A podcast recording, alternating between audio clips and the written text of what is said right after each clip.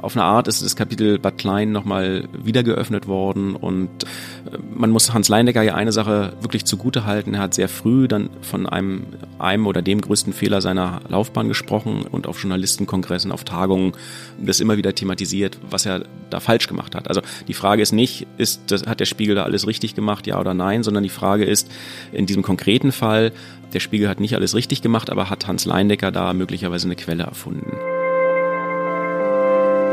Hinter der Geschichte. Der wöchentliche Podcast für Freunde der Zeit. Willkommen, Freunde der Zeit. Mein Name ist Johannes Duziak und ich sitze hier mit Holger Stark, dem stellvertretenden Chefredakteur der Zeit, der auch der Co-Leiter des Investigativressorts ist und gerade einen Reporterpreis gewonnen hat. Gratuliere, Holger. Vielen Dank, lieber Johannes, und hallo. Hallo.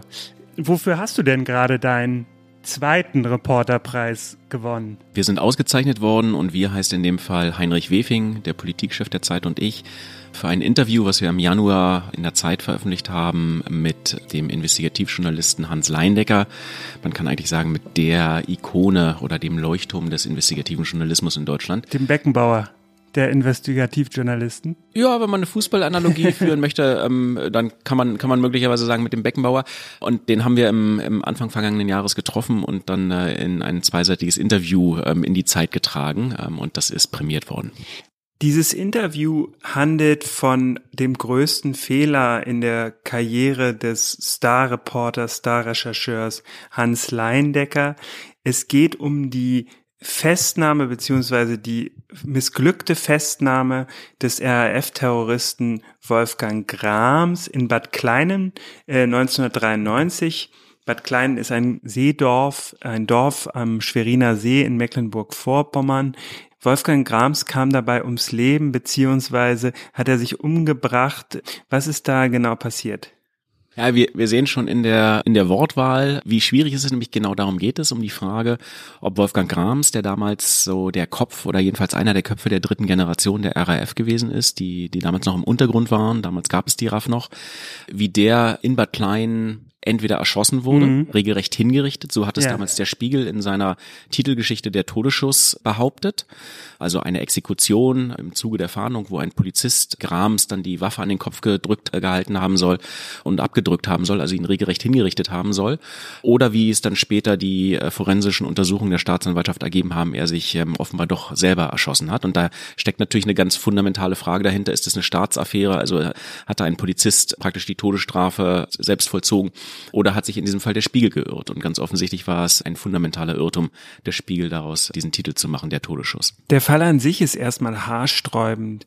In Bad Kleinen am Bahnhof standen 40 Elite-Polizisten, die darauf warteten, Wolfgang Grams und seine Gefährtin Birgit Hogefeld, die ein auch ein Mitglied der Führungsriege der RAF war, festzunehmen. Die Festnahme ging völlig schief. Ein GSG 9 Polizist starb bei der Festnahme, so auch Wolfgang Grams. Wie konnte das passieren? Das muss doch eigentlich ein Routinezugriff für eine Eliteeinheit der Polizei gewesen sein. Naja, so einfach nun auch wieder nicht, weil im Kern die Informationen von einem V-Mann der Polizei stammten, Klaus Steinmetz, der sich dort mit äh, Hogefeld und äh, Grams treffen wollte und auch getroffen hat. Und man wusste zu dieser Zeit nicht genau, wer alles kommen würde. Das heißt also, es war nicht klar, um wie viele Personen es überhaupt gehen würde, die sich da als RAF treffen würden. Und dann ist es natürlich auch ein öffentlicher Bahnhof ähm, mhm. mit mehreren Gleisen, mit einem Kiosk, äh, mit Leuten, die da rumstanden, einem Restaurant. In diesem Restaurant haben sich äh, Hogefeld und Grams dann mit dem V-Mann getroffen. Und das Ziel war natürlich, die, die RAF-Leute da nicht vorher zu warnen. Das heißt also, man konnte nicht den gesamten Bahnhof einfach absperren, sondern das normale Leben musste weitergehen und alles musste praktisch abgetarnter sein. Das heißt, ähm, die Polizeikräfte sind da wie Zivilisten rum, rumgeschlendert. Und dann war die Frage, wo der Zugriff geschehen könnte. Und das Ziel war, den V-Mann nicht auffliegen zu lassen, sondern das Ziel war, Grams und Hogefeld festzunehmen, aber der V-Mann sollte entkommen. Und dann ging es durch eine Unterführung durch. Und da ist dann das ganze Ding aus den Fugen geraten ähm, und, und, und Grams ist dann davon gestürmt, hat sich dann umgedreht, einen GSG-9-Mann erschossen und dann offensichtlich, als er selber dann auch getroffen wurde, sich, sich im Fallen wohl auch selber äh, umgebracht. Wie viel später erschien die Spiegel-Titelgeschichte? Die, die Spiegel-Titelgeschichte erschien ungefähr eine Woche später und der Kern dieser Spiegelgeschichte waren anonyme Zitate von einem angeblichen an dem Einsatz beteiligten Beamten, der detailliert geschildert hat, wie er beobachtet haben will, wie ein Polizeibeamter bei Grams kniet, die Waffe an den Kopf äh, legt und dann abdrückt. Also der diese vermeintliche Hinrichtung sozusagen als nahezu als Augenzeuge wiedergibt. Und das ist sozusagen der Kern des Vorwurfs dieser damaligen Spiegeltitelgeschichte gewesen. Wie hast du damals als junger Journalist diese Spiegel-Titelgeschichte gelesen? Sie wurde sofort angezweifelt, sie trat einen großen Skandal im Innenministerium los. Wie wirkte die ganze Geschichte auf dich? Ich war damals ein junger Journalist. Ich ähm, bin ähm, 1991 von der Journalistenschule in München abgegangen und hatte gerade meinen ersten festen Job bei der Berliner Zeitung. Und das war natürlich für, für alle Leute eine schock, schockierende News, kann man richtig mhm. sagen. Also ein, ein, wirklich ein dramatischer Punkt. Die Vorstellung, dass Polizisten einfach praktisch einen, einen wehrlos daliegenden, auf den Gleisen liegenden Verdächtigen erschießen, aus einem Übersprungshandlung heraus. Das hat so in der Form eigentlich nicht wirklich gegeben. Und ähm, dieser Spiegeltitel damals hat so reingeschlagen, dass danach zwei Sachen passiert sind. Es ist zum einen der Generalbundesanwalt Alexander von Stahl in den einstweiligen Ruhestand versetzt worden von der Justizministerin. Und was aber noch gravierender ist, der damalige Bundesinnenminister Rudolf Seiters von der CDU zurück. ist äh, zurückgetreten, mhm. weil er letztlich gesagt hat, da ist so viel schiefgegangen und all diese Vorwürfe, das ist ich dafür übernehme ich die Verantwortung, auch wenn ich natürlich nicht vor Ort gewesen bin, wenn ich nicht den Einsatz geleitet habe, aber das ist ein so gravierender äh, Vorgang und auch Vorwurf, dass ich ähm, die politischen Konsequenzen ziehe. Wie kam es dazu, dass sich die Spiegelredaktion, dass sich Hans Leindecker, aber auch der Chefredakteur Hans-Werner Kilz tennismäßig gesprochen so ans Netz gewagt haben mit dieser Geschichte. Eine Woche später eine Information hatten von einem Zeugen, einem anonymen Zeugen, die umstritten war. Es gab schon damals äh, in der Woche Zweifel daran. Wie lässt sich das erklären aus deiner Sicht? Das ist im Prinzip genau der Kern dessen, äh, was wir versucht haben in dem Interview, was jetzt prämiert worden ist, aus der Zeit vom vergangenen Januar aufzuarbeiten und diese, diese Frage zu stellen und, und Antworten darauf zu finden. Was sicher ist, um mal damit anzufangen, ist, dass am Donnerstag nach Bad Klein, also fünf Tage nach Bad Klein, in dem Düsseldorfer Spiegelbüro, wo Hans Leindecker seinerzeit gearbeitet hat, sich ein Anrufer meldet, nicht seinen Namen nennt, aber sagt, er sei ein Polizeibeamter, der an dem Einsatz beteiligt gewesen sei und der im Prinzip diese Vorwürfe darlegt. Also, dass es eine Exekution gegeben habe, dass ähm, der Einsatz aus dem Ruder gelaufen sei, dass Grams erschossen worden ist. Der hinterlässt weder einen Namen noch eine Telefonnummer, eine Erreichbarkeit. Es bleibt also schlicht ein, ein anonymer Anrufer. Von diesem Telefonat gab es damals einen Mitschnitt und gibt es ein, eine Ausschrift. Diese Ausschrift ist jetzt auch. Diese Mitschrift des Telefonats mit dem anonymen Informanten ist allerdings erst 2015 aufgetaucht, oder? Ja, die ist in der Schublade eines lange pensionierten ehemaligen Spiegelredakteurs aufgetaucht, wiedergefunden worden. Deswegen weiß man aber relativ genau, was damals in diesem Telefonat gesagt worden ist. Die Frage ist, gab es über diesen anonymen Anrufer hinaus weitere Quellen? Journalistisch betrachtet muss man sagen, wenn mich irgendjemand anruft und sagt, ich bin Beamter, ich bin dabei, aber ich gewesen, aber ich sage Ihnen meinen Namen nicht, ich sage auch nicht, wie Sie mich erreichen können, fasse ich das nur mit sehr spitzen Fingern an. Letztlich kann jeder anrufen und alles Mögliche behaupten. Da gab es schon eine ganze Reihe von Indizien in diesem Gespräch, dass da jemand schon von der Sache eine Ahnung hat. Aber vieles davon war auch völlig unüberprüfbar. Das heißt also, eine anonyme Anrufer an sich ist, ist, ist extrem dünnes Eis, auf das sich normalerweise kein seriöser Journalist begeben würde und so eine Geschichte aufschreiben würde. Und Hans Leindecker sagt, dieser Anrufer war in Wahrheit nur Beiwerk und zählte nicht zu den zentralen Quellen dieser Geschichte. Und in dem Interview, was wir mit ihm geführt haben und wo wir versucht haben, genau diese Frage zu klären, was ist eigentlich die Substanz dieser brutalen Vorwürfe, hat er uns erstmals überhaupt erklärt, was eigentlich seine Quellenlage gewesen sei. Mhm. Und er sagt, er habe einen Bekannten gehabt, einen alten Zuträger, der ihm immer mal wieder Informationen erzählt hat. Und der habe ihn zusammengebracht mit einem Polizeibeamten, der bei diesem Einsatz dabei gewesen sei. Mhm. Und zwei Tage nach dem Polizeieinsatz in Bad Klein hätten sie sich zusammengesetzt, zu dritt, also Hans Leindecker, sein alter Bekannter mhm. und der Polizeibeamte. Und dieser Polizeibeamte habe im Prinzip genau diese Geschichte so erzählt. Mhm. Ähm, es habe einen Zugriff gegeben, einer der Polizeibeamten sei ausgerastet und habe den RAF-Mann Wolfgang Krams äh, exekutiert. Habt ihr in dem Interview versucht, dass er seine Quelle offenlegt oder dass er zumindest die Person nennt, die ihm geholfen hat, diese Quelle ähm, zu finden, Kontakt aufzunehmen? Quellenschutz ist das höchste gute Journalismus und Hans Leindecker schützt aus guten Gründen den Namen seines Informanten. Ähm, wir haben ihn deshalb nicht danach gefragt, aber wir haben ihn gefragt, unter welchen Umständen dieses Treffen zustande gekommen mhm. ist.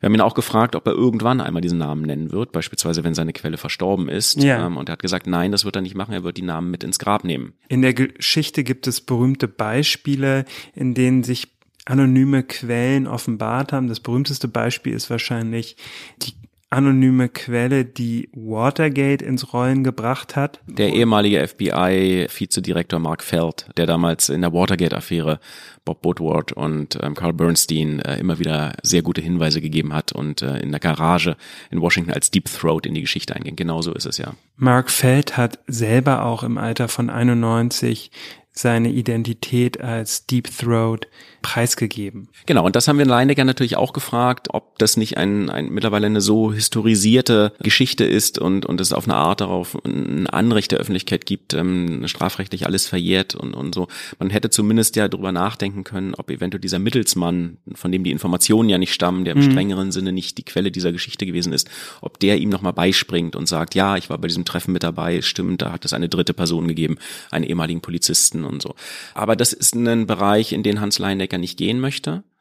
Und da fängt der Bereich an, wo die Spiegelkommission, die diesen ganzen Vorgang auf Bitten von Alexander von Stahl, dem damaligen Generalbundesanwalt, nochmal aufgearbeitet hat, Hans Leindecker offensichtlich nicht glaubt. Auch andere Kolleginnen und Kollegen, Fokus und andere, glauben und folgen Hans Leindecker da nicht ähm, und gehen davon aus, dass es diese Quelle und dieses Treffen so in dieser Form nie gegeben hat, sondern letztlich am Ende nur den anonymen Anrufer, der damals, ohne dass man wusste, wer er eigentlich ist, diese Vorwürfe vorgetragen hat.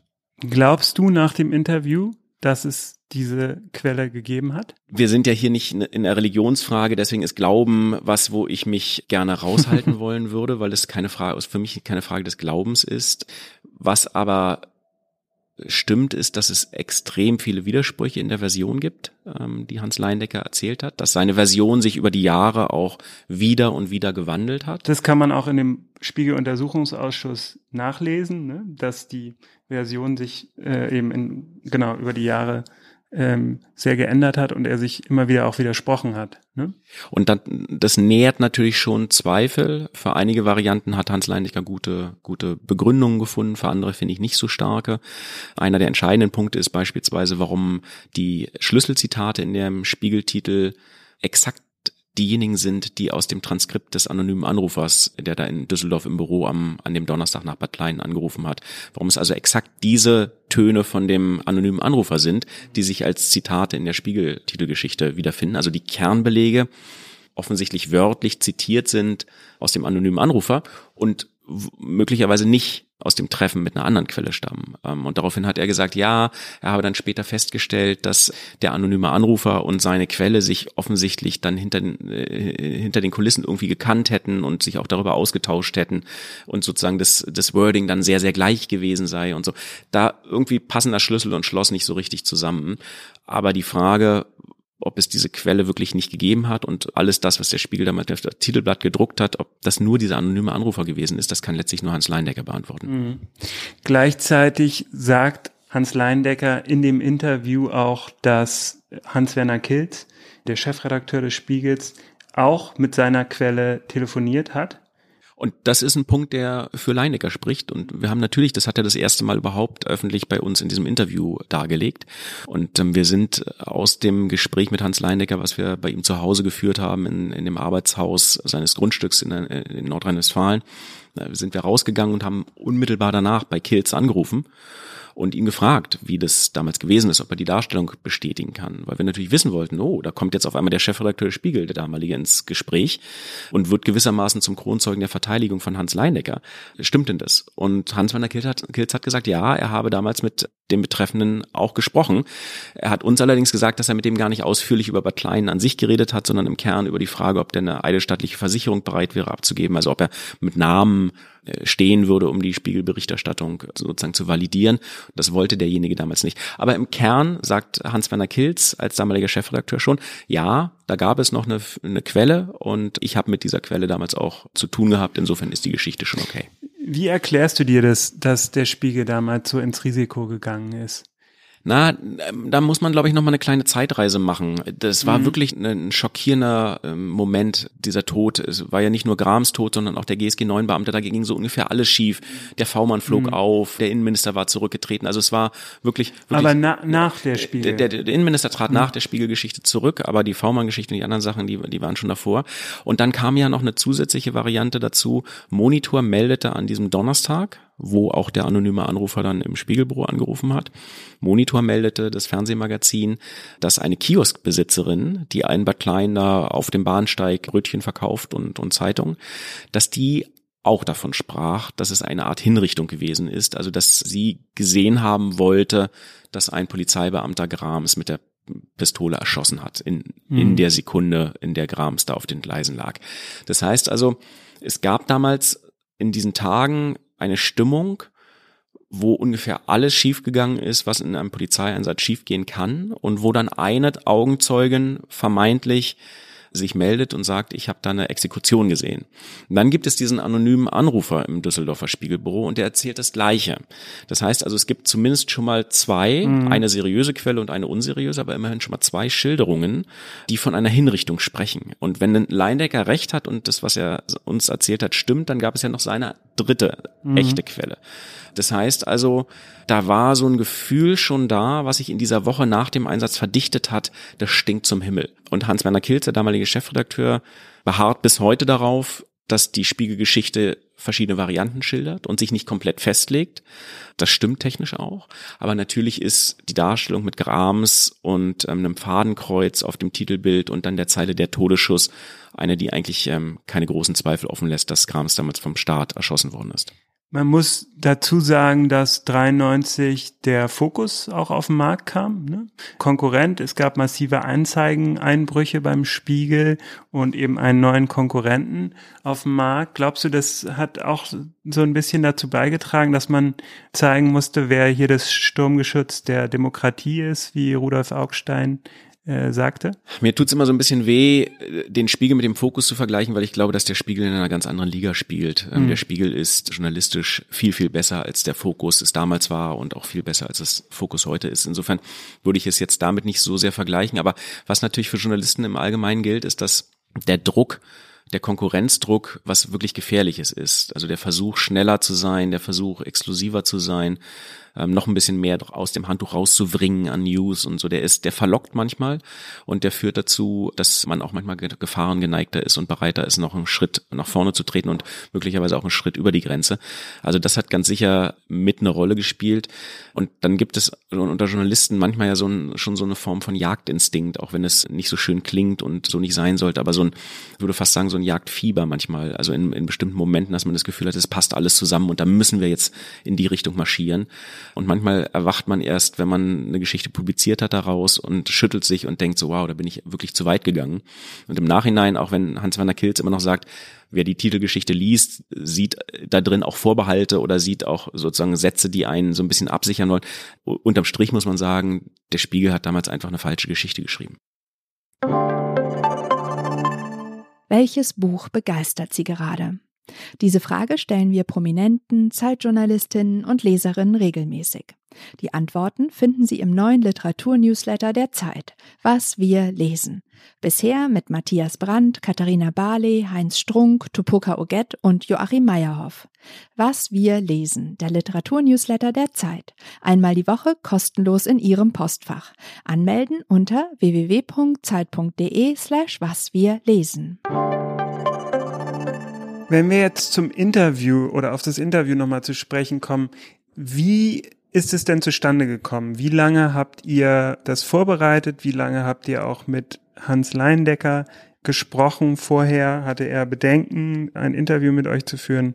Wir hatten ursprünglich eine andere Idee. Wir wollten ursprünglich Hans Leindecker zusammenbringen mit Rudolf Seiters. Also der Reporter, der eine Geschichte geschrieben hat mhm. und der Innenminister, der unter anderem wegen dieser Geschichte zurückgetreten ist.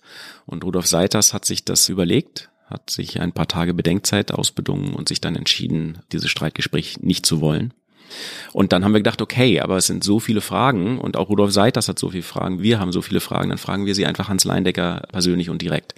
Und dann haben wir uns an einem kalten Januartag Anfang 2020 zu Zeiten, als man noch reisen konnte und Corona noch nicht, noch nicht in Deutschland angekommen war, haben wir Hans Leindecker Sonntagmittags bei sich zu Hause besucht. Heinrich Wefing und ich und haben uns in sein Arbeitshäuschen gesetzt. Seine Frau hat netterweise Tee und ein paar Schnitten gebracht und dann haben wir zwei, drei Stunden und sowas in dem Dreh mit ihm da diskutiert und sind sehr, sehr, sehr minutiös und präzise mit ihm die damalige Zeit nochmal durchgegangen und dafür wiederum haben wir uns ähm, sehr gründlich vorbereitet. Ich habe unter anderem mit Alexander von Stahl, dem damals rausgeflogenen bzw.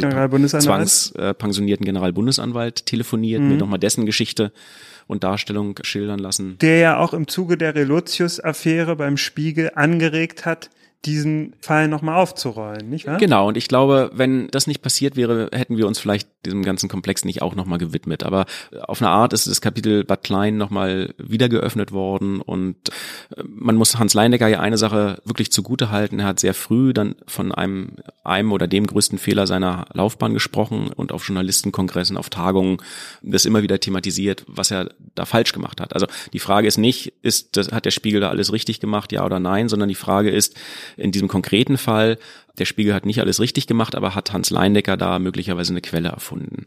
Das ist der Vorwurf, den der Fokus erhoben hat. Das ist letztlich der Vorwurf, den Alexander von Stahl erhoben hat. Und der Spiegel-Abschlussbericht der, der Spiegelkommission legt das zumindest auch sehr nah.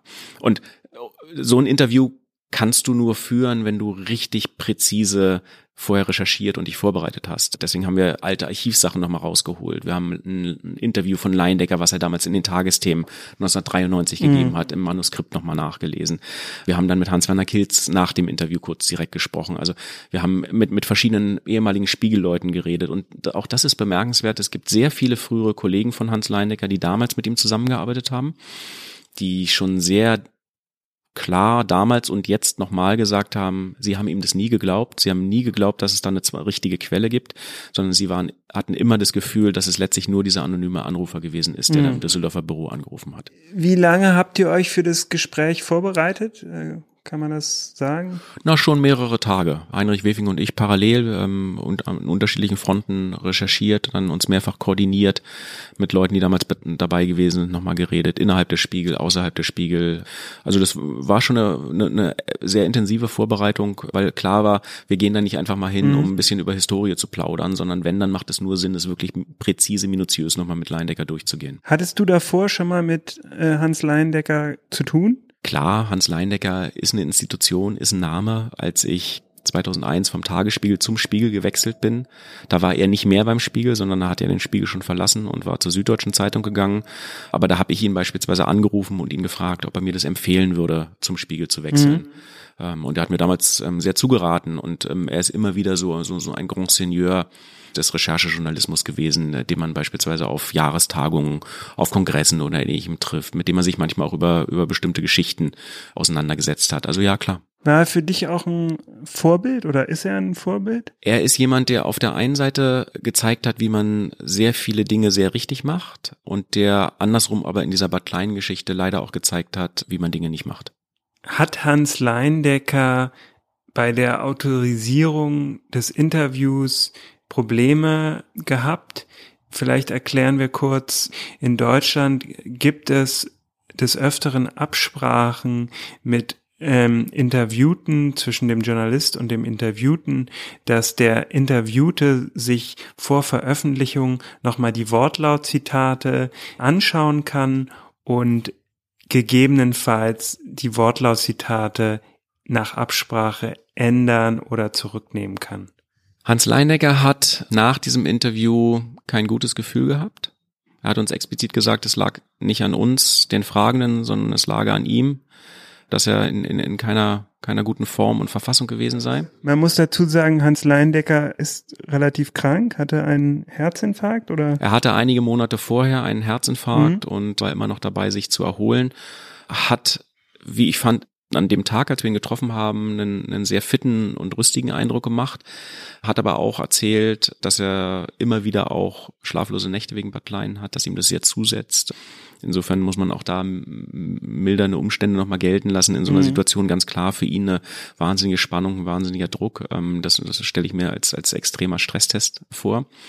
Und nach dem Interview am Tag danach, zwei Tage danach, war er erst so drauf, dass er gesagt hat, er möchte das eigentlich lieber komplett zurückziehen und möchte das als gesamtes Interview eher nicht veröffentlicht sehen dann wäre für uns wiederum nur die Variante gewesen, dass wir eine Geschichte darüber geschrieben hätten, dass mhm. wir all unsere Recherchen genommen hätten und den Inhalt des Gespräches mit, mit Hans Leindecker und das als Geschichte nochmal geschrieben hätten, das wir eigentlich nicht wollten. Mhm. Das hat ihm auch eingeleuchtet, dann hat er nochmal drüber geschlafen und ging so ein bisschen vor und zurück und dann hat er schließlich sein Okay gegeben.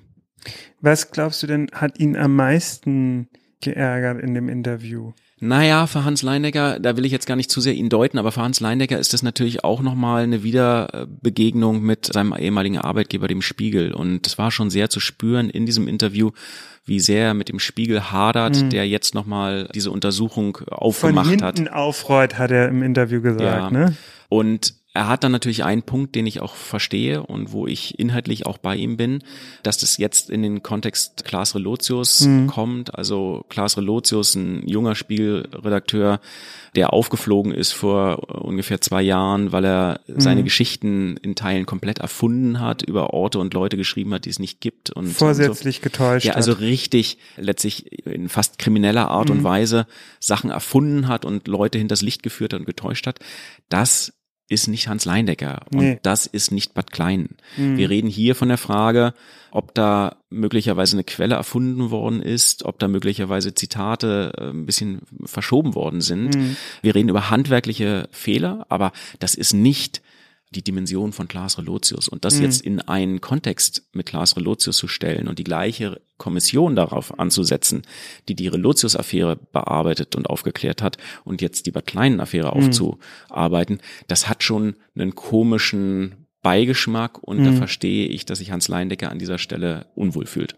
Absolut. Auf der anderen Seite muss man sagen, dass der Spiegel ja nach der Relotius-Affäre auch äh, die Türen ein Stück weit aufgemacht hat und auch die Öffentlichkeit dazu aufgefordert hat, ihnen nochmal äh, zu sagen, wo, wo sie nachgucken soll, wo sie äh, ihren eigenen Journalismus nochmal überprüfen soll.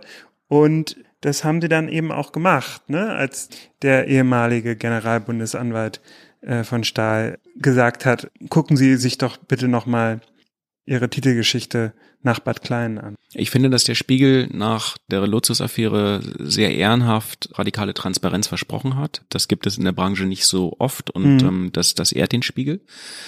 Ich bin aber trotzdem nicht sicher, ob es richtig ist, jede Untersuchung in die gleiche Kategorie zu stecken. Mhm. Und in dem Moment, wo man Bad Klein von der gleichen Kommission untersuchen lässt wie die Relotius-Affäre, wo man das gleiche Format wählt, also einen langen, ausführlichen Untersuchungsbericht, mhm. der dann auch äh, im Spiegel veröffentlicht wird, der minutiös seziert, ähm, was da ist, kriegt es natürlich trotzdem den gleichen Anstrich. Mhm. Und ähm, ich weiß nicht, ob es nicht vielleicht auch möglich gewesen wäre, dass der Spiegel eine interne Untersuchung gestartet hätte und dann einfach Alexander von Stahl geantwortet hätte, der sich per Brief an den Spiegel gewandt hat und Fragen gestellt hat und um Aufklärung gebeten hat. Und diese Fragen hätte der Spiegel sicher auch direkt beantworten können, mhm. ohne da jetzt nochmal diese ganze, äh, sozusagen den, das Parfum der Relotius-Affäre drüber zu verstäuben. Zurück zum Interview.